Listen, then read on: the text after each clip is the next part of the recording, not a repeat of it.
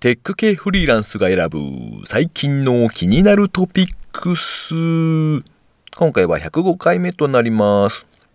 ここ最近のニュースを見てて思うんですけど、経済発展ってイコールお外に出かける量なんですね、きっとね。週休3日にすればいいんじゃないかな。この番組ではフリーランスのエンジニアである私 S が最近気になったニュースや記事をサクッと短く紹介しております。IT 関連をメインにガジェットや新サービスの紹介など気になったものを好き勝手にチョイスしております。今回は一つ記事を紹介させていただきまして、その後、足利さんへのインタビュー4回目最終回となります。そちらをお聞きいただけたらと思います。ご意見ご感想などありましたら、ハッシュタグ、カタカナでテクフリでツイートをいただけたらありがたいです。なんか鼻声じゃないですか、僕。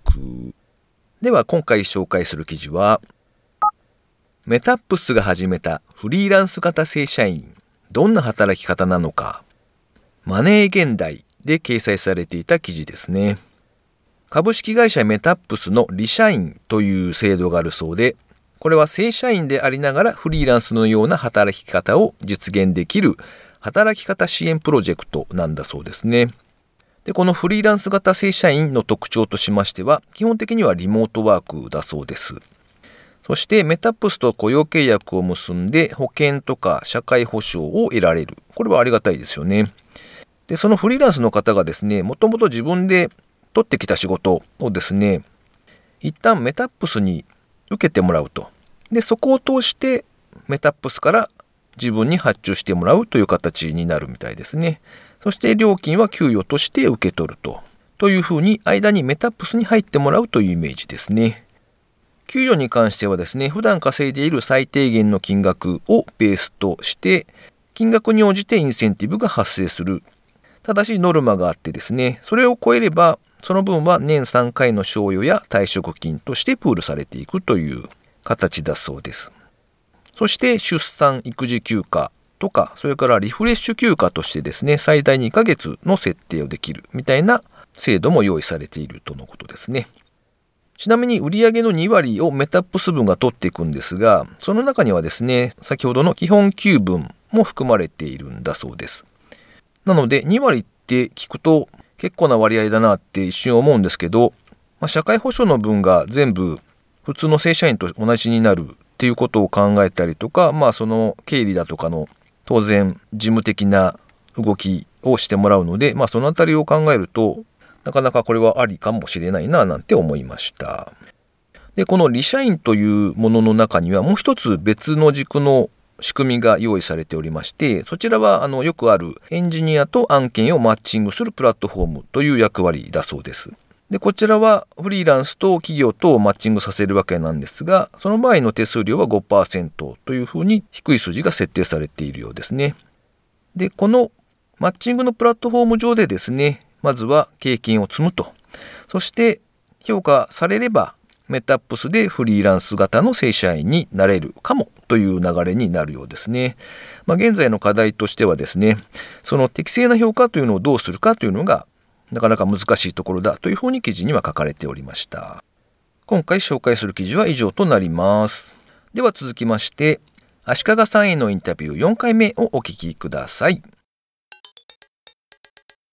えー、今回も足利さんにゲストとしてご登場いただいております。足利さんよろしくお願いします。よろしくお願いします。えっ、ー、と、前回まででですね、これまでのお仕事、まあ、基本的には Web 関連のいろいろやられてきたっていうのをお聞きしてきたんですけど、えっと、今、足利キャストという番組を配信されていらっしゃると思うんですよね。ポッドキャスト番組なんですが、そちらってなんでまたやろうと思ったとか、きっかけってあったんでしょうか？そうですね。あの、もともとネットを使っていろんな情報発信というか、やってたんですけど、はい、実は自分の仕事に直結することはやってなかったんですよ。うん。なんで、自分の仕事に直結するようなネットでの情報発信をやりたいな、やり始めたいなと思い、いろいろ考えて、最初はサイトを作ろうか、みたいなことを考えてたんですけど、うん。そこで、ある日、ゴリゴキャストのゴリゴさんの、その、ポッドキャストをやってて楽しい、簡単、みんなやってみたらいいのにといううん。ブログ記事を見まして、それがかなり、こう、心に刺さって、で、実際にゴリゴキャストを聞いてみて、あ、こういう世界があるんだと思って、うんもともとポッドキャストって本当にラジオ番組みたいなものだと思ってたんですね。うんうん。なんで、こう、なんかもう喋りの達者な DJ みたいな人が喋ってるものだと思っていたんで、うん、自分とはもう全然関係ない世界だと思ってたんですが、うん、そこでゴリゴさんのああいうやり方もあるんだと。うん。まあ、喋るブログみたいな感じですよね。うん、確かにそうですね。なんで、あ、これはもしかしたら自分もできるかもっていうふうに思い、今更何かこう、サイトを作ってブログみたいなことを始めても、そこでなかなか人に認知されるまでって難しそうだなとは思っていたので、うん。これはもしかしたら、こう、うまくいけば、ニッチな世界ではあるけど、その中では意外ともしかしたら目立つこともできる、おできたりするのかな、みたいなことを考え。始めようかなと思ったんですが、うん。うん。ただそこで僕のポッドキャストを始めた時の考えた、まあゴゴールではないですけど、考えたのは、そこでやって有名人になろうとか、うんものすごい聞かれるポッドキャストになりたいというよりは、うん。自分の友達とか、まあ、Facebook の自分の友達レベルの人たちにうん。聞いてもらえれば、そこから仕事につながることもあるかなぐらいな考えだったんですよ。うん。うん。なので、まあ友達が300人とか400人ぐらいうん。いると、いいるのかな。で、そのうちの1割ぐらいとか、うん。30人ぐらいとか、うん。回ポッドキャスト配信したら、Facebook の友達の30人ぐらいが聞いてくれるような感じで、になればいいなぐらいなうん。感じで始めました。なるほど。なんで、その、それを聞いてくれた人が、なんとなく、Facebook 自体で情報発信をしてるのも同じなんですけど、うん。あ、この人こういう人なんだ、あこういう感じの仕事をやってるんだということが、なんとなく Facebook の友達に認識されていれば、うん。何かそういう仕事があったとき、そのうん友達の人が誰か知り合いから、こういうことやりたいんだけどって言ったときに、あ、足利って人がこういうのやってたなっていうふうに思い出してもらえるためのフックになる要素として、ポッドキャストも始めたっていう感じなんですよ。うん。うん。えっと、ポッドキャスト以外にも何かされてたんですか？ポッドキャスト以外で、その時やっていたのは、インスタグラムに毎日家族の漫画を、二コマ漫画をアップするうん。というのをやっていたのが。で、デイリーの作業。おー。はい。毎日ですか？はい。あ、そうです。はい。ちょっと今。はいはい。その子供が交。通事故に遭い、はいちょっとその関係で一旦そこはストップしてるんですけうど、ん。うーん。あの、うん日々何かやるっていうのが、うん好きっていうわけじゃないんですが、うん。まあ、その凡人でも目立つ方法というか、うん。として効果があるということは、うん。その経験上思っているので、うん。その、最初にネットで何かを発信し始めたのって、はい。今日の岡井久美子っていうのをやっていて、うん。当時やってた TBS の花丸マーケットっていう朝の情報番組で、オープニングトークで、やっくんと岡井さんがこう喋るわけなんですけど、うん。そこでの岡井さんの面白い一言をうん。一コマの漫画にして、うん。その一コマのイラストと、うん。そのちょっとした説明の文章とっていうのを毎日、毎回放送ごとに アップするっていうのを、その、知り合いの人と二人でやってたんですよ。僕はイラスト担当で。ほほうほうほうほう。それを、えーっとですね、これは鹿賀キャストでお話しされてたんでしたっけ？あ、シカゴキャストでもチロッと話したことがうんうんあります。これをですね、2002年のうん。4月から、うん。一応2010年までうん？やってたんですけど、8年、8年ぐらいですか？で、本当に毎日しっかり更新していたのは多分、うんちょっとそれより前だと思うんですが、2007年ぐらいとかでちょっと完璧に毎日は更新しなくなったような気がするんですが、うん。うん。まあ一応2009年ぐらいまではしっかりバックナンバーが週ごとに分かれて用意されてるんで、ほというのを毎日やっていて、うはい。で、そこでまあ得られた効果は何かというと、はい。まあ始めて結構しばらくして番組のオープニングで紹介され、うん。紹介されって言っても別にこうその画面に絵が出てきてとかじゃなくて、うん。本当にそれもアドリブだったのかどうかわかんないですけど、うんそういうサイトがあるっていうのを見つけたって岡谷さんが言って、で、まあ当時はテレビの影響も強かったのか、うん。さあサーバー落ちたんですけど、アクセスが。へえ。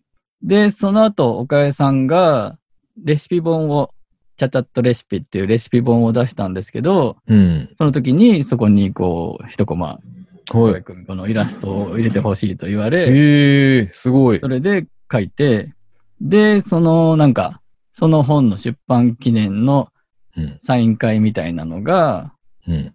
新宿で、の本屋であって、そその時に岡谷さんにお対面したとか。へえ。で、花丸マーケットが最終回を、うん。あのー2014年に2月に終わったんですけど、うん。うん。この今日の外国語が残念ながらちょっとね、2010年で終わってしまってたんで、うん。この最終回に向けてうん。復活しまして、おお。で、その復活してしばらくやって、で、その復活しましたっていうのを、うん。花丸マーケットのオープニングで紹介してもらって、うん。その時は、うちまで取材の人が来て。書い書い書いてる様子とかを全部収録していって、はあ。テレビで放送されたんですけど、ええすごい。はあ。そんなことがあるんですね。へえ。はいで、最終回の時に使うフリップのイラストも頼まれて、それで僕が描いたいくつかの絵がフリップとして普通に使われたりとか、へそんなえ。感じのことがあり、なんかそういうこう何かをやって、うん。それに対してのこう何か成功体験みたいな。感じのことを結構繰り返してはいるので、うん。で、最初のこのインタビューの第1回の時に、うん。技術評論者で毎週結構連載してるって話したんですはいけど、はい。それは、あの、メルマガを毎日、ウェブ制作者がうん役に立つようなリンクをまとめたようなメルマガを、うん。これも毎日出していて。これは2006年の6月からはい。2014年の12月までうん。出してたんですけど、うーん。これも最初の頃は頑張ってほぼ毎日出出してて、で、それがきっかけで、その技術評論者の連載が始まった。で、メルマガはやめちゃったけど、その連載は続いてるっていう今状態なんですけど。なんで、その日々何かをやるっていうのが、あの、僕自体はそんなにマメな人間でもないし、あまりそういうこう、毎日何かをやるっていうのが得意な方ではないんですが、うん。それをやることによる効果は大きいなと思ってるので、うん。で、ポッドキャストを始めるときも、はい。毎日更新だろうということで、で、まあ ゴリゴ、ゴリゴさん形ああ、式で、そうか。まあゴリゴさんも。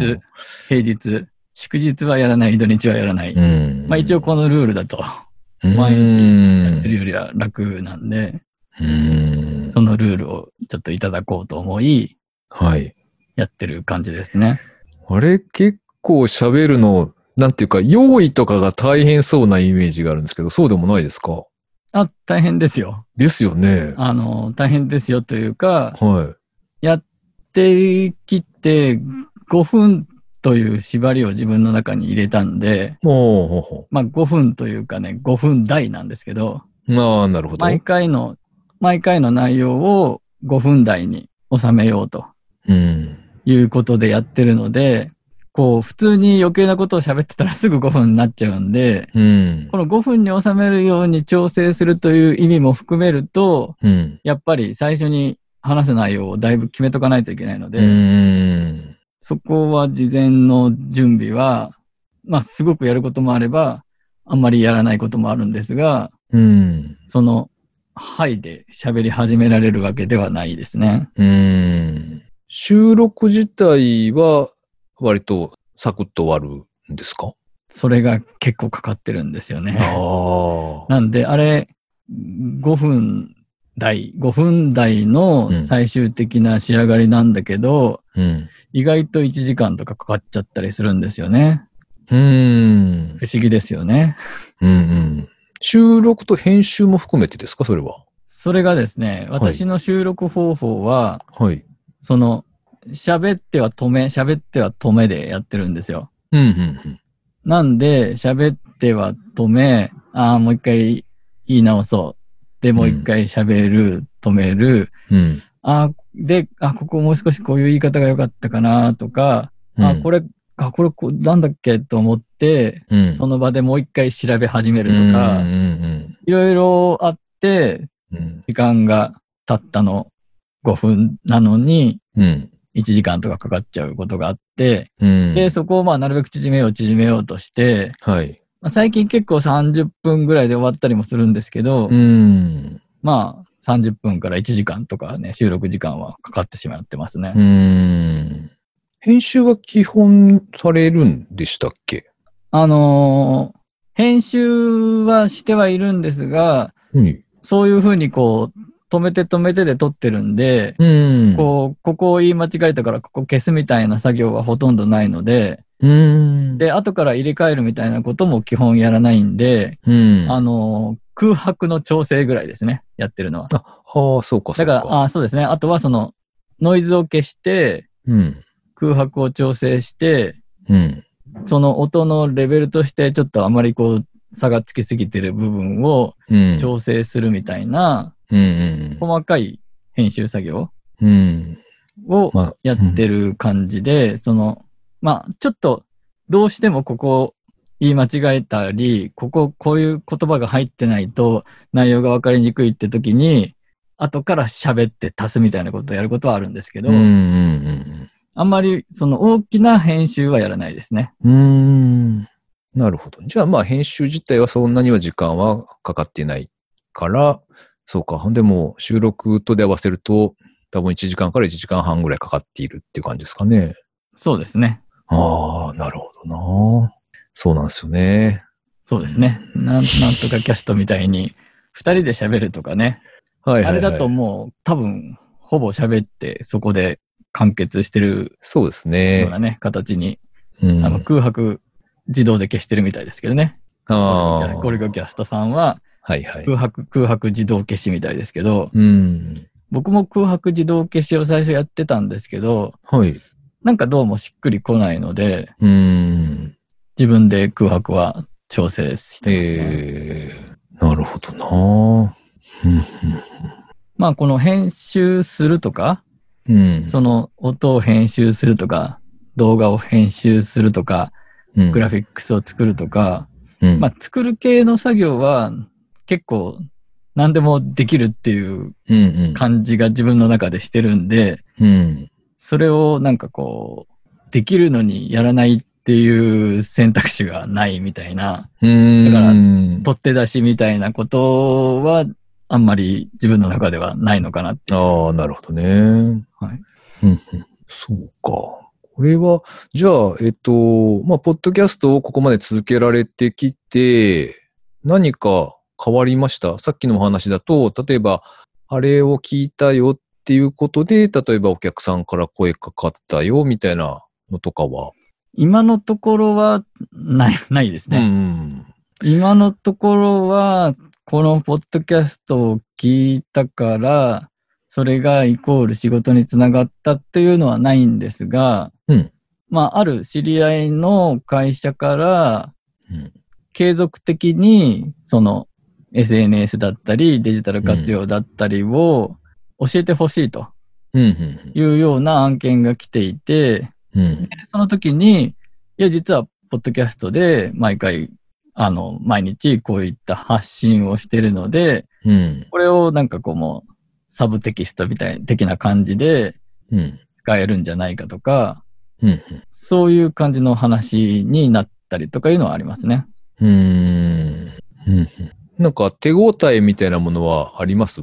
例えば僕とかも、あの、足利キャストを聞いてますけど、なんかコメントがあったりとかって結構ありそうな感じなんですけど。そうですね。思ったよりは反響はないですね。ね。で、僕が思っている反響がないという言い方が正しいかもしれないんですが、うん。いろんな方からコメントだったり何だったりをいただいて、うん。すごくありがたいんですが、うん。ポッドキャストを聞いてる人にしかまだ届いてないですよね。うん。うん。そうですね。ねなんで、僕が届けたい人たちは、ポッドキャストを今聞いてないような人たちなので、うん。そういう人たちにどう届けるかっていうことをすごくうん考えていて、はい。で、今やっているのは、足利キャストの Facebook ページを作って、うんそこに、ほぼ喋ってる内容がわかるように載せ、載せてるんですよ。うーん。書き起こしではないですが、あはいまあ、もともと喋る前に大体内容をまとめてるんで、ああ、そっかそっか。こんな話をしてるんですよっていうことを全部 Facebook ページの方には載せてるんですね。うーん。で、これはどういう戦略かというと、うん。ポッドキャストをこの人やってますと。こんな内容を喋ってますと。うん。いうこと自体が僕のもうポートフォリオみたいな感じのものなので、うん。で、聞いてもらわなくてもいいという考えで、はい。で、そのタイトルだけじゃなくて、中でどんな話をしてるかも、もうは分かっていた、分かる方がいいだろうということで、そのもう、ポッドキャストを聞かなくても、この Facebook ページのそこの各回のタイトルと、どんな話をしてますよっていうのを見ればう、んそれで、ポッドキャストを聞かなくても内容は大体こんな感じのことを話してるんだって分かるとうんいう状態にする方が、その私の仕事につなげようって戦略の上ではいいんじゃないかとうん。考えて、聞かなくてもいいよと。聞かなくてもいいから、Facebook ページのこれをフォローしていただければ、毎回どんな内容を話してるかはわかりますよっていう状態に今するということをちょっと試みてます。うーん、なるほどね。うん、うん。Facebook ページだと、なんか、あれか、コメント書いてくれる人がいたりとか、そういう感じになっていくのかな？そうですね。それも狙いだったんですけど、まあ、うんほとんどないですね。ああ、そうか。うーん。うんうんなんかそういえば、あの、喋りたいこと山々ですの、山間さんとはい。ちょくちょくこう、はいおしゃべりをされてたりするじゃないですか。はい。で、なんか、足利 P とかって呼ばれてたと思うんですけど、はい。なんでまた P なんですか？あのーそうですよね。その、山間さんとう、ん。なんとなく仲良くさせてもらってるのうん。も、多分、外の人間からしたら、この二人共共通項何なんだろうって感じすると思うんですけど、うんうん。あのーもともと面識がない時点から、うん山間さんをちょっと活用したいなというふうに勝手に思ってて、ほう。で、山間さんが、その、ゲストを呼んだりした時の喋りとか、うん。そういうのを見ていて、意外と、その、本人の一人喋りももちろん面白いんですけど、うん。ゲストとかを呼んだ時の、その、相手の話をうまく引き出す感じとか、自分があんまり出しゃばらないで聞いてる感じとかが、すごくいいなと思ったんで、うん。その、第1回目の話の時に動画を編集しますみたいな話をしたんですけど、うん。うん。その、あるお店屋さんの店主の人の話を動画に収めようという考えをしていて、うんうんその時に話し相手となってくれるような人がいる方が喋りやすいじゃないですか。確かに。うんなので、そのお店の店主の人が喋る喋り相手をとして、山間さんを、にやってもらいたいっていうふうに、ほうほう山間さんと直接知り合う前から思っていて、へえ、なるほど。で、その、うまく山間さんとつながることができたんで、うんうんそれが実現したわけなんですけど。これがまだちょっと今世に出てないんですが、うんこれが世に出る前に、今度、ポッドキャストの立ち上げのはい。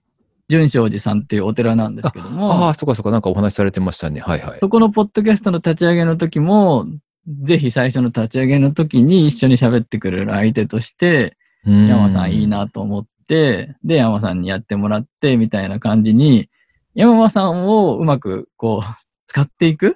みたい。な感じのことを最初から僕考えていて、うん。で、なんか、その延長線上で、山さんが、まあもともとその、凡人の星になるみたいな感じで、うん凡人という一つのまあ、キーワードでうん。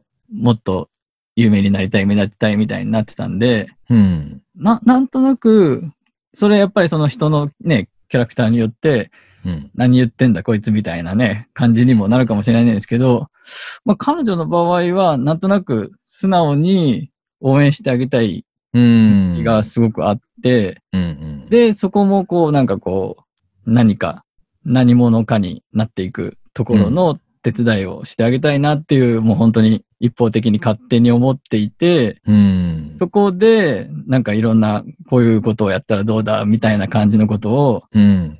なんか、あの、余計なお世話かもしれないんですけども、あの、アドバイスとかついついしちゃうたちなんで、えー。ほうほで、そこのから、じゃあ、ポッドキャストでなんかやろうかみたいなことも含め、う。うん。僕が山田さんをプロデュースするみたいうなんなるほど感ね。じの、なんとなくの流れになってう、ん。で、アシカが P と。そうかそうか。山間さんから見ると、足利 P になるわけですね。なるほどな。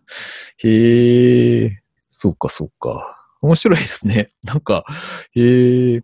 足利さんはこの後というか、この先はどういうふうに、なんていうか、その、なんて言うんでしょうね。自分の活動というか、をやっていくとかってあるんですか？そこに関しては、まあ、ノープランなんですが、うん。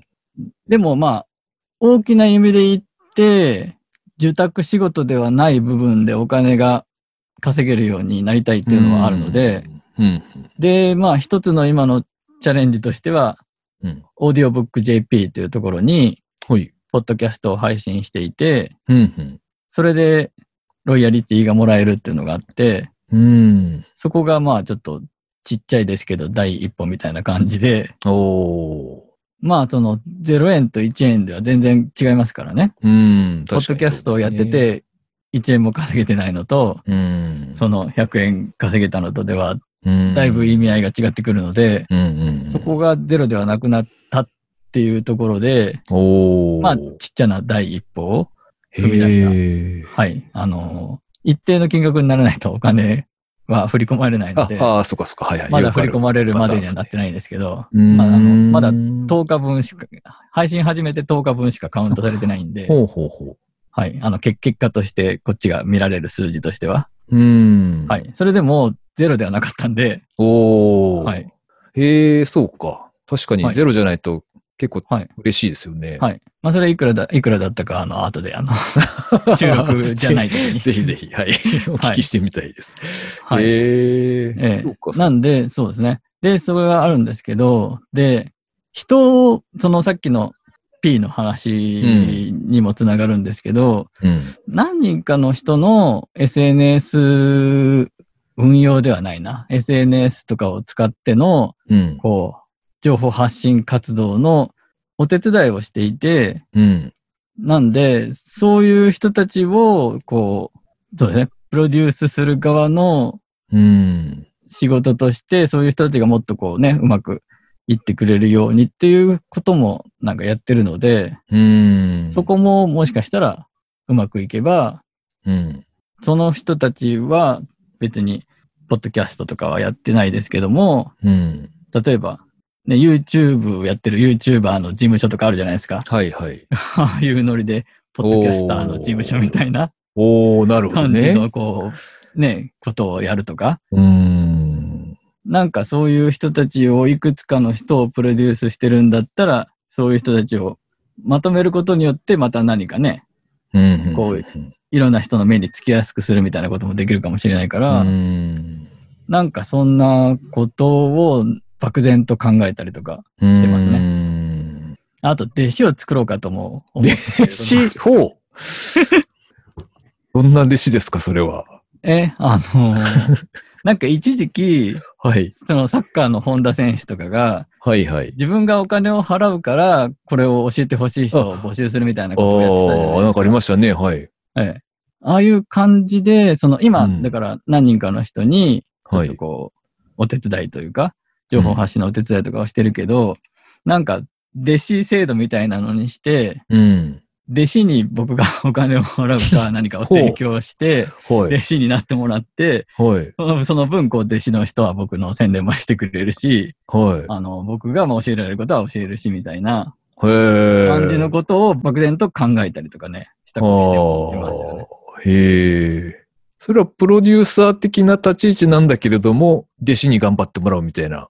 そういう感じですか？弟子に頑張っ、うん頑張ってもらえればいいいいですけど、そうですね。。まあなんか、そうやってこう、なんか、じゃあ足利 B のページみたいなのがあって、うん弟子っていうところのページに、こう、そのメンバーが並んでるとか。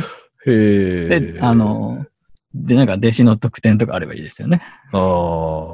弟子になんか毎月じゃあ本を送るとか、これ読めよとか。なるほど。へえ。そうか。面白いですね。へえじゃあまあそういうなんかこう自分でこうゼロから企画を考えつつ、それによってこう誰かを活かすというか、活用するというか、っていうところでサポートしたりとかしつつ自分が楽しんでいくみたいな感じですかね。そうですね。まあ今、喋ってて気がついたことがあるんですが、はい。こう、僕がサポートしてる人って全員女性なんですよね。で、そういうこう、SNS とかそういうのってやっぱ女性が強いなとも思っていて、うん。まあ逆にね、その今まで出られなかった分、そういうところでね、女性の人が活躍してもらえればいいみたいなこともありますし、うん。で、女性にはかなわないなとすごく思ってるところがやっぱりいっぱいあって、うん。情報発信とかの面でも、やっぱり女性の方がいい面ってすごくあるじゃないですか。うーん。わかる気はする。おっさんの声は大してね。こう。ポッドキャストだって、今二人でおっさん喋ってますけど、はいはいはいなんか可愛い女性の二人喋りで、そうなんですよね。なんかイメージ全が然違いますからね、なんかね。わちゃわちゃしてる方が楽しかったりするじゃないですか。ははその通りだよ。うん。なるほど、なるほど。うん。なんでそういうところで絶対勝てない部分っていうのがね、うんあるから、なんでそういうのができる女性が羨ましいなっていうのもすごくあってで、それをこうね、プロプロデュースする側 で、なるほど。ね、なんか関われれば嬉しいじゃないですか。えー、なるほどな。へえ、そうか、そうか。なんか、そろそろ時間もあれなので、はい。こう、なんだろう。まとめに入りたいなと思っているんですけど、うんと、はいじゃあ、鹿さんが直近で、こう、頑張るぜっていうところは、まあ、足利キャストになるんですかね？そうですね。これは何かの次のステップとかそういうのはないんですが、うん。まずは継続させていく。うん。ちょっと今いろいろあって家がごたごたしてるんですが、これをなんとか継続させていくっていうのがまず一つですね。うーん。あれ、なんか、すいません。脱線しちゃいますけど、奥さんがあんまり乗り気じゃないというか、なんか、とか言って言ってませんでしたっけ？ああんまり好意的じゃないんですよね。お子さんあんだけ協力してくくれているけれどもってところなのかな？あまあ、その母親が、その、なんだろう、好意的じゃない発言をしてるときは、うん子供も母親側ですね。ああ、なるほど。2対1ですね。1が僕ですね。なるほどな。でもあれですよね。お子さんとのあの感じは、こう、世の中のお父さんからすると、羨ましいなって思ってみんな聞いてんじゃないですか。そうですよね。あのーいや、ありがたいと思ってますし、えちょっと演技派なんでね。あの、ラップとか、ようやりますなっていうふうに思いながら聞いてましたけど。まあ、あのラップに関しては、まあ、よく配信したなっていうことなんですけど、いやいやいや、面白かったです。はい。そうか。まあ、そのあたりもいろいろやりながら続けていきたいっていうところですね、きっと。そうですね。なんか、はいあのーそうですね。いろんな、どっちかっていうと、いろんなアイアイディアとか新しいこととか、うん。そういうものに、こう、こねくり回しがちなんですけど、うん。まあ、あんまりポッドキャストで新しいことをやるというよりは、うん。うん。まあ、その、継続してみたいなことですね。だから、あの、ラップを極めようとか、そういうのはないですあ、ね。そういうのはないんだ。そうか。まあ、まずは、こう、コツコツ配信していくっていう。そうですね。なるほど。わかりました。じゃあ僕もあの、引き続き、足利キャスト楽しみに聞いておりますので、また今後とも頑張ってください。はい、ありがとうございます。今回はえらい長い時間になってしまいましたけど、ありがとうございました。ははい、ありがとうございました。ということで、足利さんへのインタビュー4回目をお届けしました。続いて番組にいただいたコメント紹介のコーナーですね。水流さん、いつもありがとうございます。102回目拝聴完了。モテ期、実はガチャで実装されているのでは？という自説があります。マジか。そうかもしれませんね。足利 P の話興味深い。自治体の SNS 教育講習とか大変そう。知り合い経由での仕事でもトラブルあるんですね。S さんのありますが印象深い。見積もりと予算、鶏と卵問題でモヤモヤしますよね。とコメントいただきました。モテキはガチャなのか。うん。仕方がない。諦めよう。仕事のトラブルはですね、あの、はい。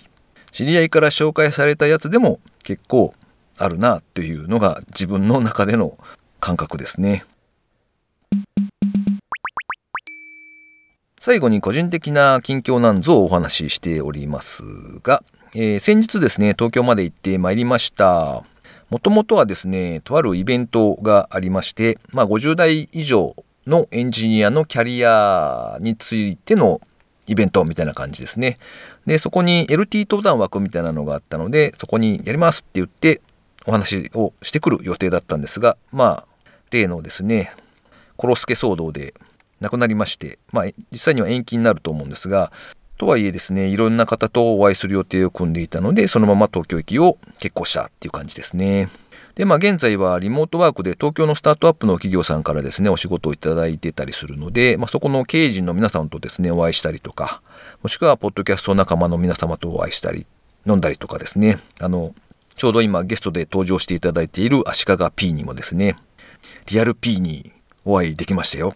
ありがとうございました。それからいつもコメントいただいている水流さんにもですね、生水流さんにもお会いできて一緒に飲めました。ありがとうございました。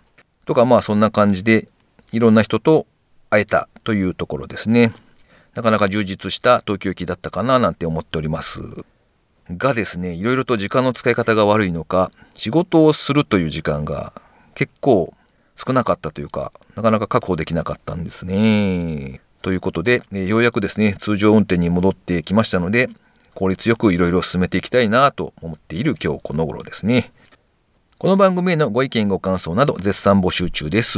ツイッターにて、ハッシュタグ、カタカナでテクフリをつけてつぶやいていただくか、ショーノートのリンクからですね、投稿フォームでメッセージを送りいただくこともできますので、そちらからお送りいただけたらありがたいです。スマホ用にポッドキャスト専用の無料アプリがありますので、そちらでテクフリで検索していただいて登録しておいていただくと毎回自動的に配信されるようになって便利です。ということで今回も最後までお聞きいただきありがとうございました。喉の調子が悪いのか朝結構早い時間なので調子が出ていないのか分かりませんがなんか普段と感じが違うかななんて思って喋っておりますがすいませんでした。えー皆さんもですね、体調にくれぐれもご注意をいただきまして、元気にお過ごしいただけたらと思います。ということで、ありがとうございました。それではまた。